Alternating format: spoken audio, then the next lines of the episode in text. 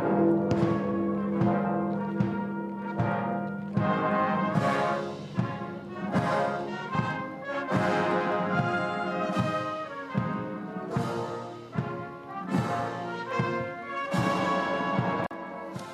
Merci Sonia de m'avoir euh, passé le relais. Il est 14h, vous êtes bien sur CNews et on suit cette journée particulière en Grande-Bretagne, mais pas seulement d'ailleurs pour le monde entier. Le monde qui a les yeux rivés sur ce cercueil, sur cette messe qui a eu lieu dans l'abbaye de ben-, Westminster. Et puis cette procession, là, au cœur de Londres, jusqu'à Wellington Ark, l'arche de, Wellington, où après le corbillard euh, royal va aller jusqu'au château des Windsor, là où sera inhumée la reine Elisabeth II après une, nouvelle cérémonie religieuse qui sera plus euh, dans l'intimité cette fois. Des images touchantes, pleines d'émotions, des images impressionnantes aussi, les funérailles d'un siècle. On va les commenter, on va en reparler, on va évidemment euh, revivre ces moments forts aujourd'hui, les funérailles de cette souveraine après plus de 70 ans de règne. 96 ans, Elisabeth II, qui s'est éteinte donc, et qui avait orchestré ses funérailles, ses propres funérailles jusqu'au moindre détail. Wellington Ark. Je suis en compagnie de Marc Menant, qui m'a rejoint, l'historien Philippe Delorme, et le président du comité d'histoire parlementaire et historien également, Jean Garrigue, avant que Jean Descartes nous rejoigne. Vous avez regardé cette cérémonie des ces funérailles, et puis là on voit cette procession. Je le disais impressionnante, mais ça l'est quand même. Hein. Euh, qu'est-ce qu'elle. Euh, Jean Garrigue, je vais commencer avec vous. Quelle image gardez-vous de cette cérémonie? Qu'est-ce qui vous a le plus fortement touché? Mais ce qui me touche, c'est que, au fond. Euh, Là, je m'adresse pas à l'historien, forcément, d'ailleurs. Oui, mais finalement, l'historien reprend le dessus parce que c'est toute l'histoire de. Non seulement l'histoire du XXe siècle qu'elle a incarnée, mais au fond, c'est toute l'histoire du Royaume-Uni qui, a défilé euh, sous, nos yeux, y compris évidemment dans, ce lieu emblématique de cette histoire qu'est l'abbaye de Westminster. Donc, euh, moi, c'est euh, cet engouement international et cette déférence, cet hommage international, non seulement à, cette figure qui, était Élisabeth, mais finalement à toute l'histoire, tout ce qu'a représenté le Royaume-Uni, sa culture, ses valeurs. Et on le voit bien, on est là dans une histoire vivante, une histoire avec ses, décorums, ses rituels réglés au, millimètre. Et ça, je trouve que c'est unique. C'est unique et on comprend pourquoi on parle de The Queen. Parce que, euh, parce que véritablement là, il y a, y a un rendez-vous euh, qui, que, le 21e siècle sans doute ne, connaîtra pas de, cette manière. Il y a quelque chose de, totalement, euh, de totalement euh, unique et exceptionnel. Et c'est ça qui m'a frappé. Même question, Philippe Delorme. Oui, c'est pas par hasard qu'elle a choisi, parce que c'est elle qui a choisi Westminster. Hein. Habituellement, les, enterrements, les obsèques des, rois au précédents avaient lieu à Windsor directement. Mm-hmm. Donc si elle a voulu euh, que ça se passe à Westminster, c'est d'abord parce que c'était le lieu où elle avait été couronnée, où elle s'était mariée. Et puis aussi, c'est effectivement, comme vous disiez, c'était le, c'est à la fois le Saint-Denis, c'est-à-dire la nécropole royale des anciens rois d'Angleterre, et aussi un petit peu le, le panthéon. Hein. Il y a des grands hommes, il y a Churchill, on a vu la, tombe de Churchill à la sortie. Donc euh, c'est vraiment le lieu central de l'histoire. statue aussi qui regardait passer ce cercueil, c'était assez émouvant, on a vu des belles images. Absolument. Et donc c'est vraiment le lieu central de l'histoire d'Angleterre depuis la conquête normande au XIe siècle. Hein. Et vous, je vous repose la question aussi, quel est le, quel est le moment qui vous a marqué dans cette cérémonie? Là, encore une fois, je ne m'adresse pas, forcément à l'historien et oui, spécialiste. C'est le moment euh, où, on a entonné le, God Save the King et on a vu le visage de, Charles qui était vraiment à la fois triste de la mort de sa mère et en même temps il se dit bah oui, on parle de moi. C'était le seul qui chantait pas d'ailleurs. Euh, évidemment. Et, donc on a vu toute cette euh, gravité, cette tristesse vraiment sincère qui était sur son visage. Et j'ai trouvé que c'était le moment le, bon, peut-être le plus émouvant parce qu'on a, on a vraiment centré sur ce visage. Jean Descartes, que nous accueillons, bonjour. Merci d'être avec nous pour vivre cette journée que je peux qualifier d'historique, à vos yeux. Oui, absolument. Parce qu'il faut rappeler que Elisabeth II était, jusqu'à son décès, le seul chef d'État en fonction qui avait vécu la Deuxième Guerre mondiale. Quand elle devient reine en 1952, Staline est toujours à Moscou. Et en même temps, elle avait connu, euh, dans sa petite enfance, le contexte de la Grande Dépression des années 30 et elle a vécu dans les années 50 au moment de son avènement, le retour difficile à une vie normale, cette Angleterre euh, héroïque mais charbonneuse, dans les restrictions. Et je rappelle que pour euh, son mariage en 47, elle avait dû demander des coupons de tissu à ses amis, tellement euh, le Royaume-Uni était à court, comme tous les pays qui avaient été en guerre. Donc c'est un témoignage extraordinaire. Et en plus, cette femme jeune femme a l'idée révolutionnaire de faire filmer son sacre et son couronnement. Alors, nous sommes en 1953, la télévision est assez balbutiement. On peut dire que, née en 1926, elle est née au moment des premiers pré-essais techniques préhistoriques de, de ce qui serait la télévision. C'est assez intéressant.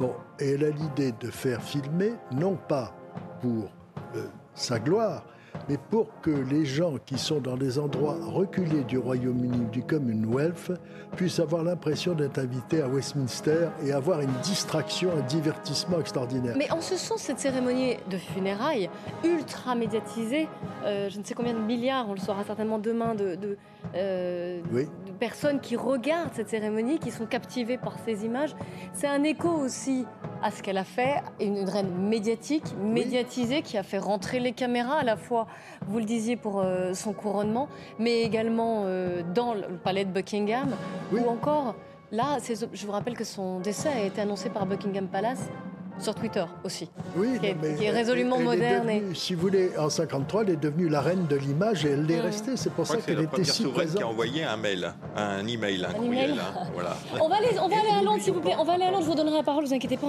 on aura, le temps. Alors que, évidemment, on voit ces images de ce cercueil qui euh, va jusqu'à l'arche de Wellington où il sera ensuite. Donc là, il est juché sur un affût de canon et accompagné donc depuis euh, l'abbaye de Westminster jusqu'à Wellington Ark et ensuite, ce sera un, corbillard, un corbillard royal qui prendra le relais. Oui. C'est pas n'importe quel affût de canon, c'est celui bah, qui a déjà été utilisé depuis euh, Édouard VII. Hein, euh, Évidemment, ce n'est pas n'importe lequel. En 1912, hein, donc euh, voilà, ça, il a. Il était tiré par les chevaux à l'époque. Oui, c'est depuis Victoria, puisque l'hiver est en mois de février, que le trépas l'appelle et on a peur que les chevaux glissent oui. sur le pavé et par conséquent on envisage et on fait en sorte que ce soit les hommes, les marins, qui aient cette fonction. On part à Londres. On part à Londres, retrouver Vincent Fandège et Thibault Marcheteau. Bonjour Vincent, rebonjour Vincent. Euh, vous êtes parmi la foule, vous avez vu ce cercueil de la reine passer. Racontez-nous. Oui, on va rembobiner un petit peu, euh, Clélie, et je vais essayer de vous décrire au mieux ce que nous avons vécu ici avec les Britanniques ici sur Parliament Street. C'est-à-dire que à 11h très précisément euh, ici, euh, c'est comme si le temps s'était arrêté, le vent euh, s'est arrêté. Il y avait une petite bise ce matin, le vent s'est arrêté et tout d'un coup, des dizaines de milliers de personnes autour de nous se sont arrêtées de parler. La cérémonie, on a pu la suivre ici grâce à des haut-parleurs qui la diffusaient en direct. Elle a été même commentée d'ailleurs en direct. Imaginez un petit peu les rues de Londres silencieuses malgré des dizaines de milliers de personnes personnes tout autour, et seuls d'ailleurs, euh, j'allais dire, les, mouvements des, euh, des différents corps d'armée britanniques qui se mettaient en place ici sur Parliament Street venaient briser euh, ce silence. Il y a ensuite eu, vous l'avez suivi sur CNews, cette minute, ces deux minutes de silence. Et à ce moment-là, les Britanniques eh bien, ont tous pris cette posture de deuil, tête baissée, un silence vraiment assourdissant, un silence de plomb. Et puis ce, God Save the King, qui a été euh, chanté euh, également, puis, euh, puis applaudi. C'était un moment vraiment très fort, très puissant. les mots manquent peut-être parfois, tellement l'émotion était immense ici. C'est vrai qu'on a vu beaucoup de, de personnes lâcher une larme, en tout cas les yeux rougis, des personnes se, faire, se faire des, câlins pour se réconforter également. Et puis il y a eu cette procession, toujours un petit peu comme la procession que nous avons suivie mercredi dernier lorsque la reine est arrivée à Londres. Et eh bien cette procession avec euh, cette musique militaire sombre, très solennelle, très, euh, très lente également. Euh, et ça rajoute un petit peu à ce côté très, très funèbre, au final très solennel, de ce moment unique que nous avons vécu avec les Britanniques. Aujourd'hui, ce sont les Londoniens et pas seulement d'ailleurs, ce sont les Britanniques de tout le Royaume-Uni qui sont venus dire une, dernière fois, vraiment définitivement au revoir à leur reine, la reine Elisabeth II, qui est passée pour la dernière fois ici à Parliament Street et qui va donc quitter Londres dans les prochaines minutes. Merci beaucoup euh, Vincent Fandège avec les images de Thibaut Marcheteau. On vous retrouvera évidemment tout au long de cette émission. Je vous rappelle ici que vous voyez les images de ce cercueil tiré par ces marins qui est passé. Et là aussi, c'est plein d'émotions, plein de clins d'œil, plein de références. Il est passé devant Buckingham Palace, où résidait donc la, la reine, comme un unique adieu. Qui est maintenant la résidence de Et maintenant Charles III. Mais on, on a l'impression qu'il y avait la- les, les, les, les, les employés de, de Buckingham qui étaient sur le, le trottoir juste devant, la, de- de- devant le palais parce qu'ils étaient peu, ah, relativement peu nombreux et je pense que ça devait dû être réservé à, à eux. Il faut noter que Charles est né. Est né, c'est vrai. C'est-à-dire que Philippe et Élisabeth, à l'époque, ne sont pas encore en situation de régner, mais la maison qui leur est destinée a subi des destructions durant la guerre et on est en train de la réhabiliter et par conséquent, ils sont presque colocataires, si je peux utiliser cette expression euh, d'aujourd'hui, abrités par le roi Georges VI et son épouse. Et c'est là que le petit Charles va naître. Et l'histoire raconte qu'apparemment, Philippe, qui était anxieux, était pour essayer d'oublier le moment où le petit allait euh, apparaître, était parti faire une partie de sport. Et quand on lui a annoncé, il est accouru, habillé encore euh, en, De en squash, tenue. je crois, de voilà, c'est ça. oui, pour, euh, Ça, pour un voir petit euh, détail, le petit euh, bonhomme. Notons parce que depuis tout à l'heure, elle est là, elle fait rêver d'une certaine façon. Elle est l'image de la continuité entre Élisabeth et son fils, c'est la couronne. Cette couronne, quand euh, les gros plans nous la mettent en scène, elle est tout de suite fascinante. Il faut savoir, alors j'ai noté 2868 diamants. Hum. 269 perles, 17 saphirs, 11 émeraudes et 4 rubis. Elle pèse 1,2 kg. Oui. Et voilà, c'est elle. Mais ce n'est rien par rapport à la couronne d'Édouard le Confesseur qui est encore plus lourde et qu'il faut euh, voilà, essayer Qui, pendant S'entraîner qui, elle, pendant qui, quelques elle- jours qui, à elle, porter. est, est- Journée, est voilà. placée sur la tête Du souverain ou de la souveraine que pour euh, le couronnement. Il faut rappeler qu'elle Oui, était tellement consciencieuse, euh, Elisabeth, que, ayant peur de perdre Oui. sa couronne, de la faire tomber, elle répétait à l'heure du breakfast avec sa couronne sur la tête, ce qui faisait beaucoup rire le prince. pour supporter le, au niveau du cou. On peut, tombée le, en on peut- on peut le, on peut Alors- le comprendre.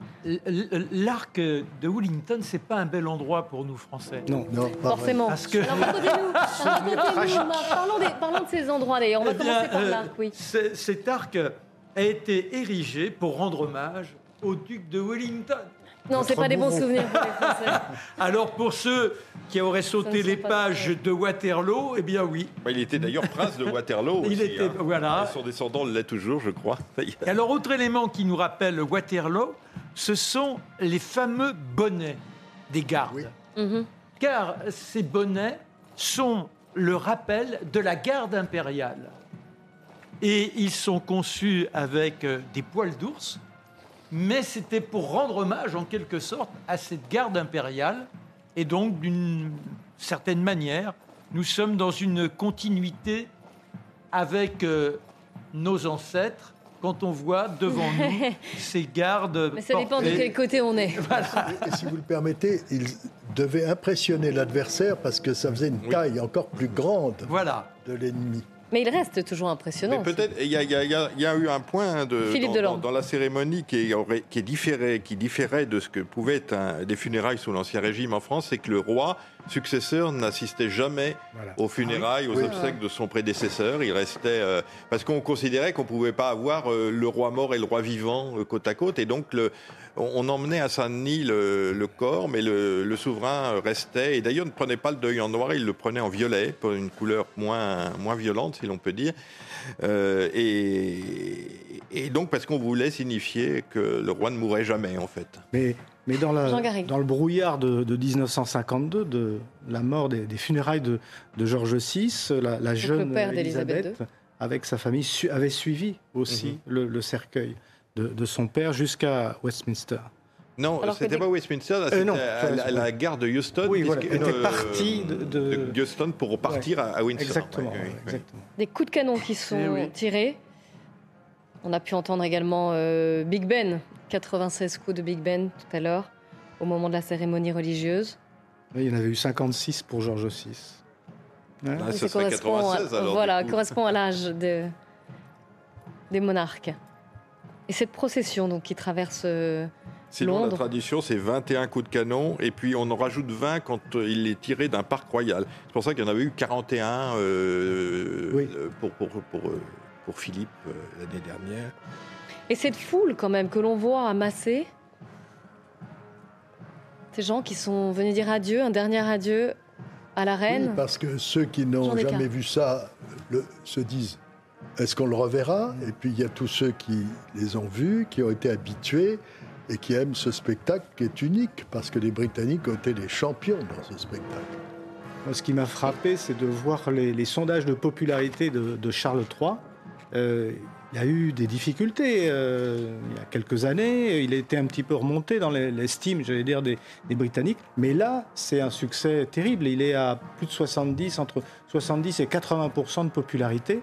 Ça prouve bien à quel point ces, ces cérémonies, tout ce qui vient de se Mm. passer autour du deuil de la reine, ont contribué non pas à réhabiliter, elle n'en avait pas besoin, mais à rehausser euh, l'image de, de la monarchie euh, britannique. C'est-à-dire qu'il est- il n'était rien jusqu'à. Il était en attente, Oui. tandis que là, maintenant, il est dans, un, Il est dans le poste. le donc euh, il est ouais. concrètement le, le roi, et c'est pour ça qu'il est. C'est Oui, un mais- homme qui a beaucoup d'humour. J'ai eu la possibilité de le voir de près. J'ai été le premier journaliste français qui l'ait accueilli à Buckingham Palace juste avant son mariage avec Diana. C'est vous dire si j'ai l'âge de la reine Victoria ou à peu près. Et il a été très drôle, charmant, parce que nous avons eu un problème technique, bien entendu, avec euh, les appareils photo, avec les projecteurs, avec les, les magnétophones. Et je, il me dit, vous avez un problème? Je lui dis, monseigneur, c'est à la fois Azincourt et Waterloo. Alors ça l'a fait rire. Il m'a dit, mais ça n'est pas grave, on va arranger tout ça et sortir. Est-ce que c'est du matériel français Je lui dis, non, monseigneur, c'est japonais. Ah, mais alors, comme aurait dit le roi François Ier, tout est perdu, fort l'honneur. Et on a français. réussi à sauver Ah, une ouais. photo. On a réussi à sauver une photo et on n'a jamais su ce qui s'était passé. Dans un domaine tout à fait différent, une équipe de télévision française interviewant le président Nixon à la Maison Blanche a été obligée de demander à CBS des caméras parce que les caméras françaises ne marchaient plus tout d'un coup. Et il parle, il parle bien français, vous Oui. on a parlé français Oui, oui. parfaitement. Ah, un peu, il a un peu plus d'accent Que la reine, qu'Elisabeth, que mais il parle Oui, très oui. très bien. Et La reine Elisabeth avait un accent euh, délicieux quand elle disait au président français Vive la différence. On va ret- retourner à Londres, évidemment, c'est là que ça se passe aujourd'hui. Antoine Estève, euh, vous êtes en face du, bah, on le voit derrière vous d'ailleurs, de, Westminster. Alors, avant de parler de, cette foule qui s'est recueillie, qui s'est amassée pour assister aux funérailles d'Elisabeth II, juste un mot quand même sur la sécurité qui était, euh, on l'imagine, euh, en tout point euh, préparée et qui était le, le point central, le point clé de ces obsèques. Oui, effectivement, 15 000 forces de sécurité, 15 000, imaginez un petit peu, policiers disséminés dans la ville de Londres et particulièrement autour de ce que vous montriez derrière moi à l'instant, euh, Westminster, l'abbaye de Westminster sur la gauche de votre écran. Et tout ce quartier est encore en ce moment gelé, c'est comme ça qu'on dit ici, frozen à Londres par ces forces de sécurité. Personne ne peut bouger à l'intérieur de ce périmètre. Il y a quelques instants d'ailleurs pour vous dire euh, comment les routes sont bloquées. Euh, le président américain vient de passer à une dizaine de mètres de nous avec Florian Tardif. Euh, Sa femme Gilles nous a fait bonjour depuis sa voiture. La voiture, le cortège est passé à vitesse réduite, ce qui évidemment change par rapport euh, aux, aux- habitudes qu'on a de ces cortèges qui passent extrêmement vite. Et bien là, tout le monde sort du périmètre de Westminster tout doucement. Euh, Monsieur et Madame Macron sont passés aussi il y a quelques minutes juste à côté de nous. Ils sortaient aussi de la cérémonie. Vous voyez, la cérémonie commence maintenant. En tout cas, euh, l'église, la- l'abbaye de Westminster commence à se vider euh, petit à petit avec ce cortège qui est parti vers l'arche de Wellington. Des forces de sécurité encore présentes jusqu'à 17h, c'est ce que nous ont dit ici euh, les policiers. Et maintenant, tout ce dispositif de sécurité va se projeter jusqu'à Windsor, imaginez, à 30 km d'ici pour la deuxième partie de ces funérailles, avec l'enterrement de la reine ce soir dans la chapelle George VI qui se trouve dans le château de Windsor. Alors, vous restez avec nous, Antoine Estelle. Je voulais juste commenter les, images que l'on voit. On a vu toute la famille royale euh, qui marche, qui accompagne ce cercueil dans les rues de, Londres. Alors, bien sûr, le roi Charles III, euh, mais également ses frères et sœurs, et puis ses enfants, et jusqu'à la, dernière génération avec euh, le prince George et la princesse. À l'intérieur de la Rolls-Royce. Rolls-Royce qui a été construite en 1950. C'est la fameuse Phantom, et voiture mythique et qui continue donc de rouler dans les grandes séries. il manque le petit, il manque le petit de, 4 ans, le, plus jeune des, enfants. ils n'ont pas pris le risque de, ce que Charles avait fait, d'ailleurs au couronnement de sa mère, il devait avoir 5 ans à peu près. Et alors, il s'ennuyait ferme et il commençait à grimper sur l'estrade. Enfin, c'était assez compliqué. Je pense qu'ils ont, voulu préféré ça. Voilà. Ont... Puisqu'on parle voiture euh, avec vous, euh, Marc, je, je connais votre goût pour les, les voitures. Sachez que le, le, on appelle ça le State Hearse, qui est le, le, corbillard royal, qui va prendre le relais de cet affût de canon dont on a déjà parlé, euh, et qui va emmener le, le cercueil jusqu'au palais de Windsor. C'est une Jaguar qui a été choisie et qui a été choisie spécifiquement par la reine. Oui, parce qu'elle adorait les voitures en général, les Jaguars en particulier parce que c'est symbole de vitesse. Et il semblerait que comme le prince Philippe, tous les deux adoraient de temps en temps se laisser aller à quelques taquineries sur le champignon, tant et si bien qu'ils se retrouvèrent dans des positions d'équilibristes qui se terminèrent heureusement pour le prince Philippe, juste un an avant sa mort, dans le décor mais, euh, Elle était quand même plus inquiète quand euh, Philippe allait trop vite. Euh, il y a une anecdote mm. où il paraît qu'elle faisait dans les, dans les virages une sorte de petit crissement avec la bouche. Et au bout d'un moment, il en a eu assez. Il lui a dit écoutez, si vous continuez comme ça, je vous laisse sur le bord de la route et vous vous débrouillerez toute seule. Et il faut rappeler que la reine était sans permis de conduire, mais on n'imagine pas un policier lui demandant ses papiers. oh, elle avait quand même conduit des, véhicules pendant la guerre. Elle avait mis, au sens propre, les mains dans le cambouis, puisqu'elle avait réparé avant que le cercueil n'arrive à Wellington Ark, je voudrais qu'on retourne, euh, qu'on retourne voir Antoine. Antoine, est-ce que vous pouvez nous, préciser de nouveau? On le dit, on le répète, ces funérailles, elles ont eu lieu à Westminster Abbey. Là, on, aperçoit, c'est juste derrière vous. Mais d'habitude, ordinairement, enfin, si on peut appeler ça d'habitude, mais les, précédents, euh, les précédentes funérailles pour des, des rois et des reines avaient lieu plutôt à Windsor. Alors pourquoi ce choix de Westminster? Imaginez toutes ces années, ces dizaines d'années de préparatifs pour ces funérailles. Imaginez la reine Elisabeth entourée de ses conseillers, entourée de sa cour, pour pouvoir discuter de ses propres funérailles. Elle a insisté pendant toutes ces années. Elle a voulu que ces funérailles se déroulent ici, à Westminster, comme il y a 300 ans. Car je vous rappelle, les dernières funérailles, avant celle d'Elisabeth II aujourd'hui, à Westminster, à s'être déroulées dans cette abbaye, c'était celle de 160. C'est elle qui a voulu qu'elle se déroule de nouveau à Westminster pour la simple et bonne raison que c'est la capitale, que c'est ici qu'on peut communier tous ensemble. Ce n'est pas Windsor à 30 km d'ici, même si elle adore son château, même si c'est là-bas qu'elle va être enterrée ce soir, dans la chapelle de son papa, au-dessus euh, de son mari qui est décédé l'an dernier. C'est ici, à Westminster, qu'elle a voulu que les Anglais communient tous ensemble. Vous restez avec nous, euh, Antoine. Et pourtant, et Antoine le disait, Jean Descartes, Windsor, c'est le, château préféré de la reine d'Angleterre. Hein. C'est là où il a passé les, meilleurs moments. Alors, il faut d'abord euh, rappeler que le nom Windsor est celui qui a été choisi par son grand-père, le roi George V, en 1917, parce que au moment où les Américains allaient venir au secours des Européens, ça faisait un petit peu désordre de continuer à être une dynastie au nom germanique, mm. Saxe-Cobourg-Gotha. Donc ça a été, chez cet homme, qu'on ne trouvait pas ou qu'on ne jugeait pas très fin, ça a été un trait de génie, le nom Windsor. Or, Windsor, c'est une forteresse, c'est la plus grande forteresse du monde toujours habitée, mille ans d'histoire, depuis pratiquement les débuts avec euh, Guillaume le Conquérant, donc c'était formidable. Et elle a énormément vécu, énormément aimé euh, Windsor et on peut dire en résumé qu'elle a passé des derniers moments avec Philippe pendant le confinement et pendant le début de, sa maladie à Windsor euh, avec lui. C'était ce qu'il y avait de plus émouvant en se souvenant que pendant la guerre, elle, elle vivait dans cette forteresse, pas très loin des joyaux de la couronne qui étaient dans des boîtes de biscuits et qu'elle observait les rationnements que son père avait décidé, un œuf le dimanche, un œuf le dimanche, et l'eau du bain pas très bien remplie pour la baignoire et pas très chaude.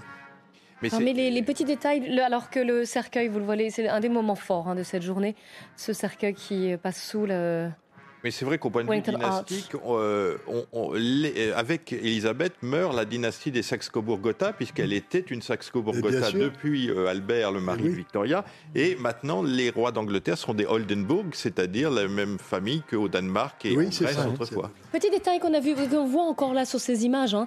euh, il y a bien sûr euh, différents symboles de la royauté. Ce bouquet de fleurs, et ah, c'était les fleurs préférées d'ailleurs euh, d'Elisabeth II, qui ont été choisies pour être sur ce cercueil. Et le petit mot. Oui. Et il y en a. Oui, oui, oui. Alors, euh, c'était des fleurs blanches pour son père. Donc, vous voyez, il y a quand même des petits changements, des petits quand changements. même, euh, changement dans la continuité, Voilà, comme on dit, mais surtout ce mot signé par Georges III, cette carte qu'on voit en évidence et qui s'adresse évidemment à, à sa mère. Elle avait fait la même chose pour sa propre mère en 2002. par Charles- hein, Charles euh, III. une petite carte. dit Vous avez dit Georges, mais c'est pas. Ah oui, oui. Charles III, oui. Charles III. Voilà, Notons parce que- Merci d'avoir rectifié. Il y a, il y a- il y a cette euh, partie au-dessus qui coiffe le- l'arc de Wellington, cette statue en bronze qui est la plus grande statue d'Europe et qui est la, la- comment, la victoire, Victoire. de Niké. La Mm. victoire de Niké qui est ainsi euh, réalisée. Et cette arche, enfin cet arc au départ, était à 100 mètres sur le côté et on l'a déplacé pour permettre une meilleure circulation, ouvrir les voies environnantes. Vous imaginez déplacer un Mm, tel voilà. édifice simplement Comme pour si on des déplaçait l'arc de triomphe. Voilà, exactement. Euh, Si, si on revient à ce que disait euh, notre euh, correspondant là, euh, apparemment le Là, on voit dernier toute la famille royale. hein. à, à Westminster était euh, Charles II, donc euh, elle renoue avec les, les Stuarts hein, en fait, euh, à travers, au- par-delà cette euh, parenthèse allemande avec les Hanovre et les Saxe-Cobourg, d'une certaine manière, elle renoue avec euh, l'histoire lointaine de, de l'Angleterre. Les les arrière-petits-enfants d'Elisabeth II, mais également la reine, consort Camilla, et puis on a vu, on a aperçu Meghan Merkel également. Là, Oui, c'est un, un- donc un moment, un moment clé où le, le cercueil va être transféré dans cette- ce corbillard royal pour être amené à 30 km de là environ, hein, euh, jusqu'au château de Windsor, où aura lieu, je vous rappelle, une autre cérémonie religieuse, un Et- peu plus dans l'intimité, et, puis bien sûr l'inhumation. Les souverains britanniques sont euh, inhumés la nuit. C'est une sorte de tradition qui a été très compliquée au moment de la reine Victoria, dont euh, ça a pris euh, plusieurs jours pour des raisons techniques. Euh, il faut le signaler. Je, je me permets de rappeler que la reine Elisabeth II a pris une décision très astucieuse, très intelligente en organisant, en permettant, en encourageant le remariage de Charles avec Camilla, pour que ce soit réglé à son décès, que ça ne devienne pas un problème supplémentaire. Et euh, donc, euh, c'est une histoire d'amour qui, à ce point de vue-là, est reconnue par la souveraine et encouragée après tout le chaos que nous avons connu.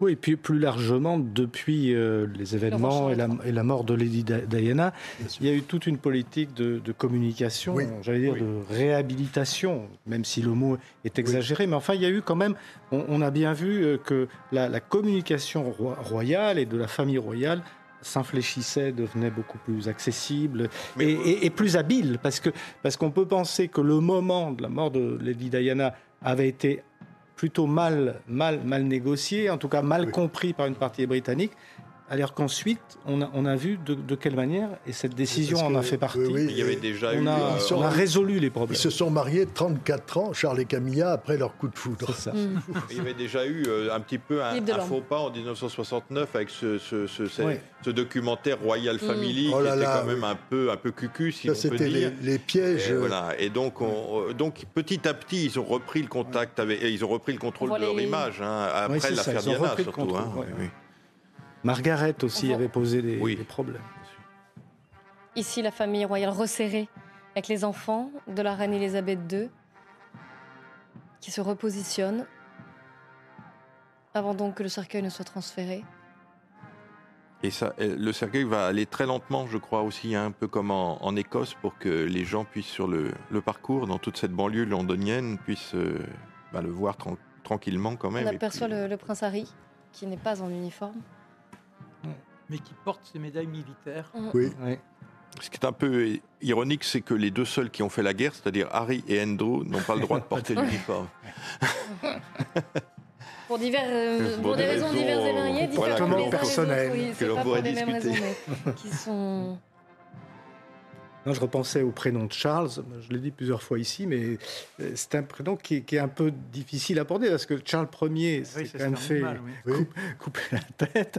Et puis le, le, le fils- Charles II a eu des, des problèmes. On a considéré que son règne était un petit Il n'empêche peu- qu'elle l'a choisi pour son fils, donc c'est pas par hasard qu'elle ait, Oui, oui. utilisé- qu'elle ait pris ce prénom de Charles, qui était plus tellement utilisé dans vrai, la famille depuis, euh, bah, depuis les Stuarts vrai.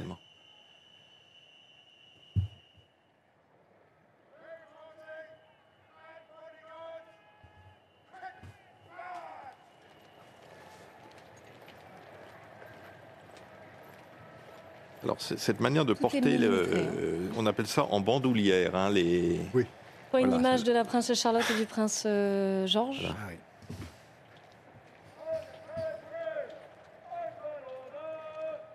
Parce que Georges, c'est le suivant dans l'ordre. Mhm. Voilà, Après, ça sera Je- Georges je me souviens son père. D'avoir vu Georges VII. la reine VII. euh, qui, euh, lorsque la fanfare passait, comme elle était très attentive à toutes les musiques militaires, avec son pied droit qui Ah oui. tapait la mesure. C'est absolument euh, formidable.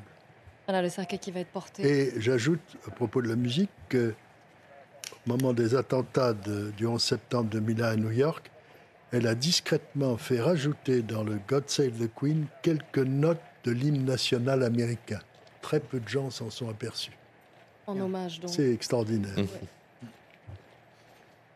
Des- plein de délicatesses, comme de lorsqu'elle accordait une audience, euh, pour ne pas avoir donné l'impression à son hôte que c'était fini, elle changeait son sac de bras.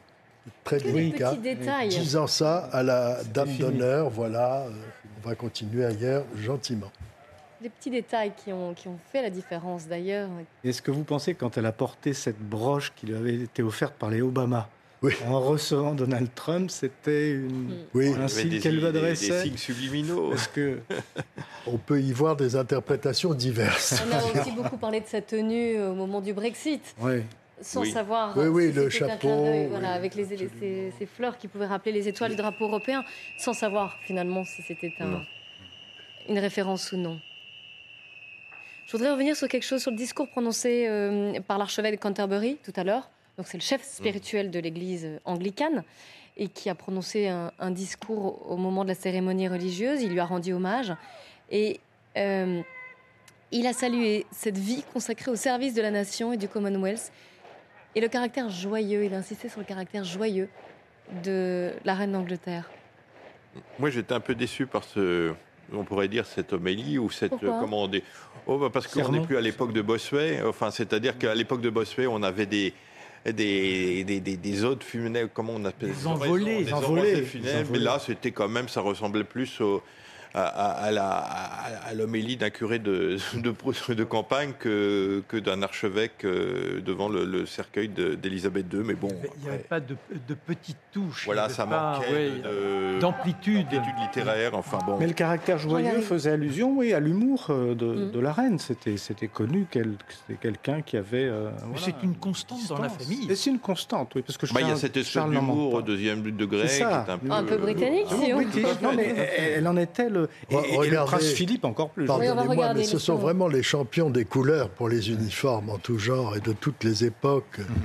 C'est ça qui est Ah, fascinant. c'est ce qu'on appelle les beefeaters, les mangeurs de bœuf, là, hein, oui, oui, les Yeomen, la Tour de. Londres, enfin, il y a beaucoup Voilà, alors de que le, le cercueil va euh, est transféré dans ce corbillard, corbillard royal et, et va s'en aller jusqu'à jusqu'au château de Windsor, qui est à peu près une trentaine de kilomètres de Londres, du cœur de Londres en tout cas. Alors pourquoi ne pas En avoir pris 1901, ce- ce- celui de la reine Victoria avait été euh, emmené par le train.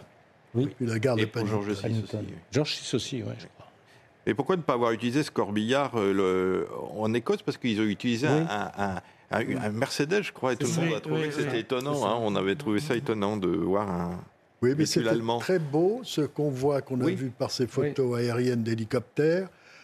Sans un cri, avec un pays Oui, oui. figé par l'émotion, le chagrin, la tristesse. C'était extraordinaire. Dans une voiture parcours. allemande. Voilà, bon. Aujourd'hui aussi. Donc là, on rappelle, a- c'est une Jaguar. hein. On voit d'ailleurs Oui, on voit, on voit le. de la Jaguar. Voilà. Je pense qu'il était Toile Jaguar en tant que c'était trop tôt pour avoir le temps de la cheminer, peut-être, euh, là-bas. Mais... Et le... c'est un corbillard vitré pour que les passants, mieux. la foule qui vient se recueillir et saluer euh, la reine, lui dire adieu, puisse apercevoir ce cercueil. Et c'est aussi pour ça, vous le disiez, que cette voiture va également rouler assez lentement. Oui, pour hein. que les, les, les, les banlieusards, là, puisque c'est finalement la, la grande banlieue de Londres, hein, euh, Et je vous rappelle que c'est un jour férié euh, en Angleterre. Quand elle euh, est venue en France, dès son premier voyage, alors qu'elle n'était pas reine, Oui. elle avait demandé à ce que le cortège roule à 20 km/h afin d'avoir le temps de saluer Oui. le, le peuple qui l'accueillait et demander aussi que les motards ne soient pas trop proches des vitres afin que elle puisse voir le peuple et que le peuple puisse la voir également. ce qui a coûté cher à Alexandre Ier de Yougoslavie en, à Marseille, parce qu'il il n'y avait pas de, de chevaux de chaque côté, il, est- il a la, été la assassiné. mère, sa mère lui avait dit et répété Oui, je porte des tenues voyantes parce Oui. que je suis là pour être vue. Mm. Et toi aussi. Et en effet. Je crois que le rôle de la reine-mère euh, a été essentiel parce que c'était une femme qui, elle, avait le sens du devoir. Elle disait toujours euh, je, je- je- on doit payer euh, chaque jour le salaire de notre séjour sur la Terre. hein. Et donc, je pense qu'elle a inculqué cette idée à sa, à sa fille. Quoi, de, D'abord, elle a eu la même longévité. Elle était très, aimée aussi. la- Ouais. Oui, la c'était vraiment le même genre de personnalité. Une enfin. de mes tantes était très liée à la les, les enfants, notamment la princesse Anne, qui se, salue le. Mais il y a beaucoup de points communs aussi entre la reine Élisabeth II et la reine Victoria. Elles ont toutes les deux connu une grande histoire d'amour. Elles ont toutes les deux connu un règne, règne. très très très long. Et quand on regarde leur biographie, on a presque l'impression qu'il y a une sorte d'écho qui s'égrène au fil de leur Elles existence. sont nées dans un monde fois, qui, a- voilà, qui- ouais. qui Qui- s'est complètement transformé aussi. Exactement, au entre- cours de leur règne. Mais ce qui est- précisément à ce sujet, lorsque la reine, le sait, a adoubé sa dernière Premier ministre, ça s'est passé en Écosse, et ça ne s'était pas produit S'il vous plaît. depuis la reine Victoria depuis 1885.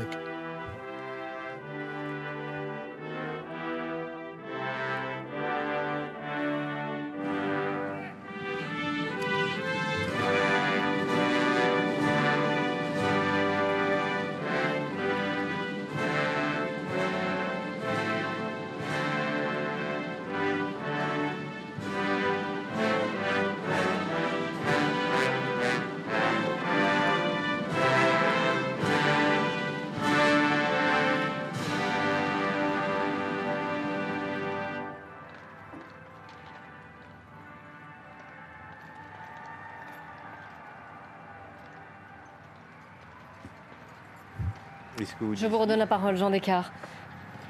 Non, Ce moment de silence, ce moment de cet hymne. très émouvant, mais je Ce que vous disiez tout à l'heure, Jean, c'était aussi que son premier ministre, son premier premier ministre, Winston Churchill, était né en 1874. 74 et voilà. euh, Madame Cruz en 1975. Ça fait une Ouais. traversée de Ouais, 100 je ans, 101 ans. Entre ces deux Tout à fait à l'image du règne d'Élisabeth. Ce qui est fascinant, c'est que. Victoria, elle incarne cette, ce règne de, je dirais, la toute-puissance de, de l'Empire britannique. Et que Élisabeth a dû, elle, euh, composer avec une forme de désagrégation. Il y a eu la décolonisation, etc. Et le, cette, cette toute-puissance s'est prolongée dans le Commonwealth, Absolument. dans ces royaumes du, du Commonwealth, dans cette suzeraineté, dans cette souveraineté de la reine.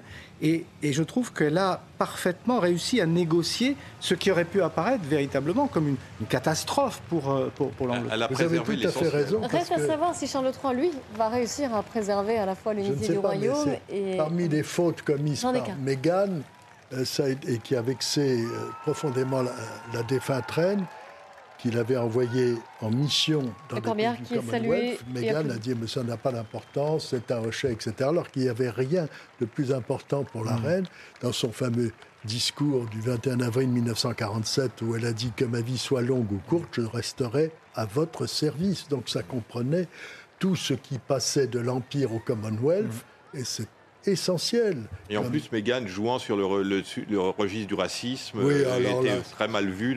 C'est l'observation la plus stupide qu'on Voilà. puisse faire quand on a le. Commonwealth. euh, Le con- Juste les images, Le les, convoi- les images le que l'on voit oui. ici. euh, vous voyez cette foule qui à la fois applaudit au passage du, du Ouais. corbillard, jette des fleurs aussi. Oui, On le voit, Et ce convoi, cette ferveur. Impressionnant. Et ce convoi funéraire est très british. C'est-à-dire que là encore, il nous faut noter qu'il y avait cette dichotomie avec euh, les corbillards, voitures étrangères, on avait BMW, Mercedes, Hmm. et là, le- la Jaguar, le corbillard, et ensuite les Range Rover. Mhm. Et sa première voiture avait été une Range Rover. Féru de Range Rover. Mais, euh, c'est une formidable opération de communication, à la fois pour la monarchie, mais aussi pour le- l'Angleterre. et- Mais y compris la, la dernière image de la reine recevant euh, à Balmoral la, première ministre, ça veut dire que c'est un message qu'elle adresse aux, Britanniques, le devoir jusqu'au bout et la transmission, la transition, la continuité qu'elle assure. C'est quelque chose de- de- de- d'essentiel. D'ailleurs, c'est ce qui explique aussi, c'est une des raisons qui explique pourquoi la, la transition de l'empire colonial vers le Commonwealth c'est- c'est-à-dire la fin de l'empire colonial britannique, c'est- comment dirais-je, c'est réalisé d'une manière beaucoup plus harmonieuse, en tout cas un peu plus, beaucoup plus, oui, harmonieuse que la décolonisation française, par exemple. C'est que cette continuité-là, elle permettait d'assurer, vous voyez, justement une transition. Il y avait une très qu'un. grande qualité de la défunte reine Elisabeth II, c'était de tenir ses promesses. Et dans les années 60, elle avait promis d'aller faire une visite euh, au Ghana, ancienne colonie britannique. Et le gouvernement travailliste n'était pas ravi parce que l'influence marxiste gagnait l'Afrique et que vraiment on ne voyait pas la reine euh, aller dans ce pays. Elle a dit j'y vais parce que j'ai promis d'y aller, j'en avais été empêché et on a vu une photo incroyable avec le président Nkrumah, Nkrumah. marxiste d'obédience, en smoking, dansant avec la reine en robe du soir et disant c'est la reine la plus socialiste du monde, la plus ravissante. Enfin, C'était absolument qui a insensé. permis Marc de voir le Ghana rester Restez. Oui, sous, euh, sous la coupe euh, de l'Angleterre. La même chose avec l'empereur, l'empereur de- d'Éthiopie, Haïlé Sélassié. Elle a dit je, je voulais vous voir, je viens vous voir avec beaucoup de retard. On, on part- on va repartir à, à Londres retrouver Antoine Estève. Antoine, on le voit là sur le passage, sur ces images, le passage du corbillard royal, et ces, ces gens qui saluent, ces gens qui euh, à la fois se recueillent ou au contraire applaudissent, jettent des fleurs. Les, euh, les personnes que vous avez rencontrées, que vous ont-ils dit? Pourquoi c'était important pour eux de venir? Alors il y a deux, formes d'importance, on va dire, pour les Anglais. Il y a l'attachement à la reine, à la royauté, à la monarchie, qui est très fort. Euh, Florian, vous le disait euh, pendant toute la semaine avec les sondages qu'on a suivis toute la semaine sur les sondages notamment de la popularité euh, de Charles III, pour ne vous citer qu'un exemple. Il y a encore une quinzaine de jours, il était entre 25 et 35% d'opinion favorable dans les sondages.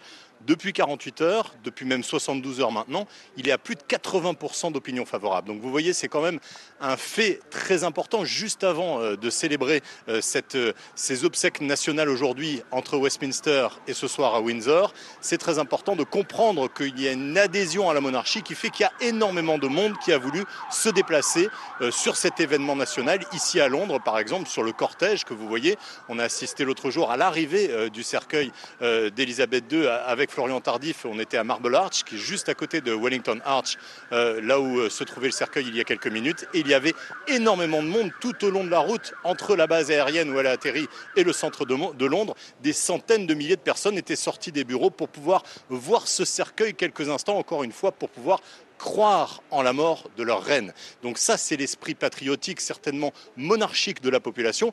Et puis il y a tout simplement aussi je dirais un petit peu comme nos Coupes du Monde en France, vous savez, cette espèce d'élan populaire. Il y a cet élan populaire aussi qui va pousser la population à se rassembler, tout simplement, pour vivre ça ensemble, même si on n'est pas monarchiste, même si on n'aime pas le roi, même si on n'aime pas la reine. On va se rassembler, on va aller au pub. Le pub, vous savez, dans, dans les villages, dans les villes, dans les quartiers, c'est souvent le lieu où on va pour se rencontrer. Euh, C'est un lieu qui n'existe pas en France, qui n'existe plus certainement. C'est pas juste un bistrot, c'est aussi un endroit où on vient pour discuter, où on vient pour se raconter, où on vient pour écouter. Et aujourd'hui, eh bien, le pub est important parce que beaucoup de monde est allé suivre cette cérémonie euh, dans les pubs de tout le pays. Vous restez avec nous, évidemment, euh, Antoine et Steph, pour nous faire vivre cette journée particulière.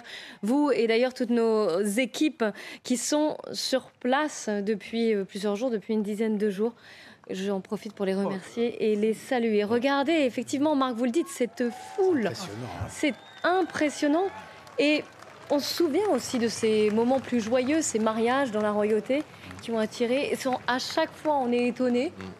Et pourtant, les gens font le déplacement, les gens viennent. Regardez le nombre de personnes qui ont fait la queue, Mais il y a un 10, 12 mouvement heures de de- queue pour aller euh, se, se recueillir devant, devant le cercueil de la reine. Mais hier, il y a une dame qui disait euh, qu'elle voulait faire ce sacrifice. Et je pense que le mot sacrifice était bien trouvé parce qu'en fait, finalement, les gens ont voulu faire cette queue parfois pendant 12 heures et donc euh, souffrir d'une certaine manière parce qu'ils voulaient montrer euh, par eux-mêmes, enfin par leur propre sacrifice, hein, qu'ils participaient à, cette- à ce deuil aussi. Je crois que c'est c'est aussi ouais, quelque chose de- de- d'un peu religieux, ça, cette idée de sacrifice qu'au- qu'on a complètement oublié à notre époque. Il y a, il y a- il y a deux choses Marc qui se conjuguent.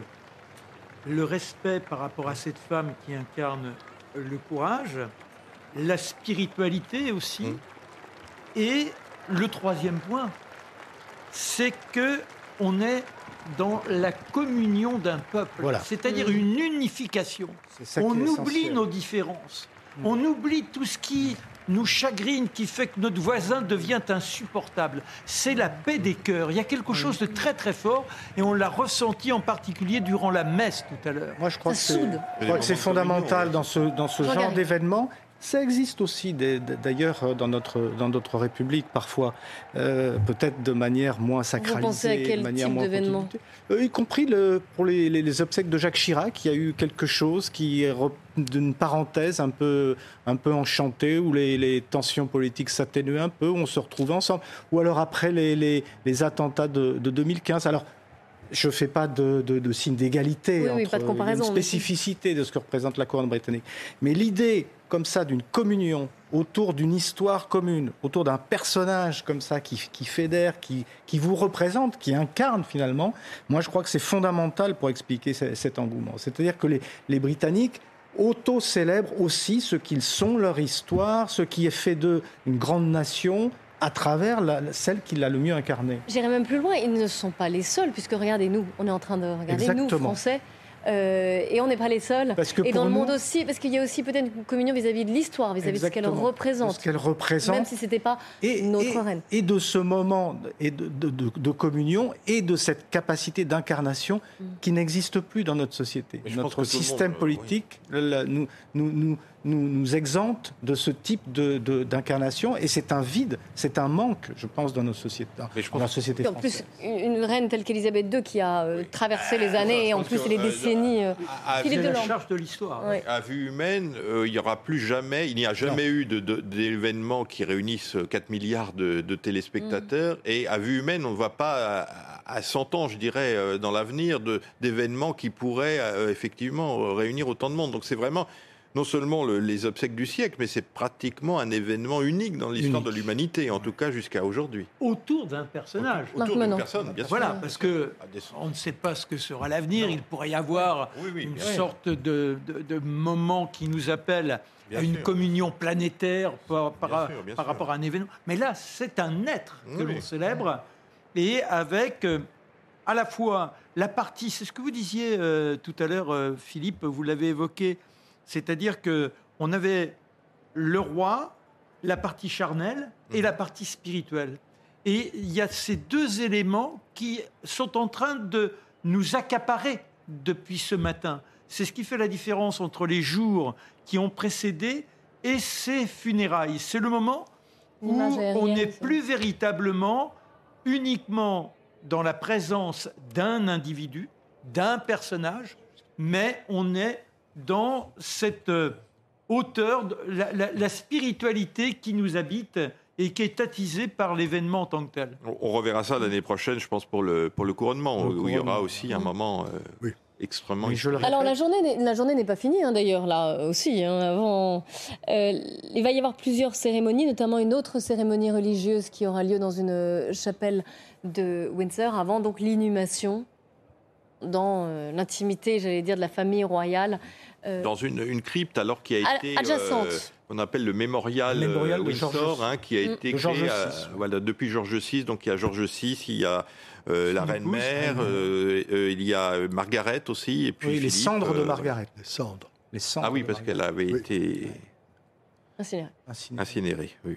Et, et le, pour l'instant, je crois que le tombeau de Philippe est dans la chapelle principale et va être euh, rapatrié dans le mémorial euh, Georges VI. À côté de son épouse bien-aimée. son épouse. Et la Jean chapelle Saint-Georges est le haut lieu de l'adoubement des chevaliers de la Jarretière. Hein, c'est très très mhm. important. Euh, donc, la, reine a accordé l'ordre de la Jarretière à Camilla. Donc, c'est ce qui était très astucieux. Là aussi, oui, c'est pour l'adouber en quelque sorte. L'ordre de la Jarretière, dans un premier temps, était réservé aux chevaliers, aux hommes. C'est en 1348. Et pourtant, euh, la jarretière, c'était, selon la légende, la maîtresse de Henri III, d'Édouard III, qui avait, euh, qui avait. C'est à Calais, à Calais. Hein. on est en pleine guerre de 100 ans. Les Anglais s'installent à Calais et on célèbre l'événement. Alors le roi a sa maîtresse, la duchesse de Salisbury. On se laisse aller à de grands pas. Et puis malheureusement, soudain tombe la jarretière de la cuisse de la duchesse. Alors, on raille forcément. Vous avez tous les envieux qui se moquent. Et à ce moment-là, le roi se baisse, ramasse la jarretière, la place sur sa propre jambe, et il dit, messieurs, aujourd'hui, vous raillez, mais demain, vous serez fiers de porter cette jarretière. C'est là qu'il crée donc cet ordre de la jarretière, qui est devenu l'ordre principal de toutes les décorations, il n'y avait que 24 chevaliers. Et on y soit qui mal y Voilà, voilà. voilà, en français, on y soit qui mal y pense. Voilà. Et tout ça est resté en français. Tout ça est resté en français. C'est le terrain privilégié de, de Marc. Ces petites anecdotes, mais qui font également le sel de l'histoire. Et, euh, et c'est important de rappeler. On n'est pas absolument sûr de la... Enfin bon... Le, le, le soit qui mal pense, il est bien là, inscrit, et ça paraît logique. Oui, oui. Est-ce qu'on peut s'intéresser quelque peu à la famille royale resserrée qui là aussi a semblé unie malgré, on le sait quand même, euh, leurs désaccords, leurs disputes, ce qui a pu se passer euh, euh, dans les années précédentes. Quels, sont les, personnages qui vont vraiment, j'allais dire, jouer un rôle important à présent? Alors évidemment Charles III, mais on a beaucoup parlé de sa sœur. Oui, mais euh, ce qui se passe, c'est qu'il y a un changement de, voilà, de, souverain, et donc les petits-enfants du souverain, à savoir euh, aussi bien les enfants de, de William euh, que les enfants de Harry, sont maintenant princes et princesses du Royaume-Uni. Donc les enfants de Meghan et de Harry, normalement, le Sauf ils font plus, ils font plus de, partie de la famille, théoriquement. Ah bah, je dirais, selon les règlements de, Georges V en Ah oui, mais sauf que là, je... ils sont ce titre automatiquement. Oui, mais sauf que, que ah bah là, je me permets d'être dans, oh, une opposition pour une fois. Pourquoi Harry ne porte pas l'uniforme aujourd'hui? C'est parce que oui. Il a euh, volontairement, avec son épouse, euh, euh, créé la rupture avec. Voilà, ils ne sont plus Altesse royale, donc, ils ne peuvent plus représenter la voilà. Oui, mais ils redeviennent là automatiquement prince et princesse. Donc il va falloir qu'il y ait une décision d'une manière ou d'une autre. Et concernant leur sort et celui des, enfants, leur rôle en tout cas. S'ils sont princes ou pas. On a l'impression quand même que Harry et sa femme avaient l'air de tout de même euh, mettre un peu de, d'eau dans leur vin. Enfin, j'ai l'impression, j'espère en tout ah, cas. Il, semblerait, que, il semblerait que Harry, qui devait sortir euh, une biographie, oui. dans laquelle euh, sa plume pouvait être de temps en temps venimeuse. Oh, peut-être pas tant que ça. D'abord parce que ah, il adorait sa grand-mère, donc je ne le vois pas attaquer sa grand-mère, mais il avait peut-être eu une plume un peu rude sur certains points vis-à-vis de son papa donc le roi Charles III, et également vis-à-vis de son frère William. Mais, d'après ce que l'on croit savoir, il aurait demandé à son éditeur de revoir sa copie, d'effacer tout ce qui pouvait y avoir de déplaisant, et le livre deviendrait tout à fait présentable. Et aussi, les contrats signés avec Netflix. Euh, on a vu arriver au jubilé de la reine euh, Harry et son épouse avec suivi par une caméra de télévision, ce qui n'était pas du meilleur effet. On peut aussi s'interroger, voire Mais s'inquiéter. on a l'impression que Harry commence à, à- à supporter de plus en plus mal cette espèce d'accaparement que sa femme, même physique, parce qu'elle est tout le temps en train de le toucher, de le tripoter, et on a, on a sur certaines images l'impression qu'il commence à en avoir un Alors, petit peu ça, c'est assez. peut-être une On impression, une j'ai vu interprétation. J'ai vu un reportage là-dessus, ça avait l'air assez clair. Ça, euh, on n'est pas dans la tête euh, d'Harry pour le savoir. une actrice. Mais n'oublions pas, parce que là on parle d'Harry, mais le prince William est maintenant l'héritier du trône Mm. après son père. Et Et là, son euh, voilà. Oui, oui, non mais William ses tel, il n'a, il n'a que 40 ans. Ah oui. Son père, le roi Charles III, a 73 ans, même s'il a une longévité analogue à celle de la reine Élisabeth. Son père, règne pourrait tenir 25 ans, ans. mais ça signifie que le, le- le prince William, potentiellement, est à peu près assuré d'avoir un jour la couronne sur sa tête. On parlait aussi, euh, et je voulais parler de la princesse Anne, qu'on a vue. euh, qu'on a vu sur les images euh, forcément et qui était là présente et qui va avoir elle aussi un, un rôle important. C'est Elle a été celle faite finalement qui a été la princesse plus royale. discrète oui. euh, dans la famille, même si elle a divorcé, qu'elle s'est remariée, mais elle a fait tout ça dans la discrétion et dans de certains, avec un certain tact. Et c'est vrai que elle a, elle- sur la longue durée, on se rend compte que c'est elle qui était la plus proche de sa mère, qui l'a. D'abord, elle partageait ce goût euh, pour les chevaux. Les chevaux. hein, pour les chevaux. Les championnes Championne d'Europe, de hein, les championnes Voilà, d'Europe de concours euh, complet. Donc finalement, quoi. elle lui ressemble d'ailleurs même physiquement, enfin Oui. d'une certaine Ouais. manière. Mais c'est vrai que c'est quelqu'un qui euh, a été la plus fiable finalement de la famille. Euh, Peut-être avec le dernier, Édouard, qui est, qui est très bien aussi. Mais voilà, elle va sans doute avoir. Euh, euh, Édouard et Anne vont certainement euh, être les piliers un peu autour de, du roi. De Charles, de Charles. Oui. L'entourer, le conseiller.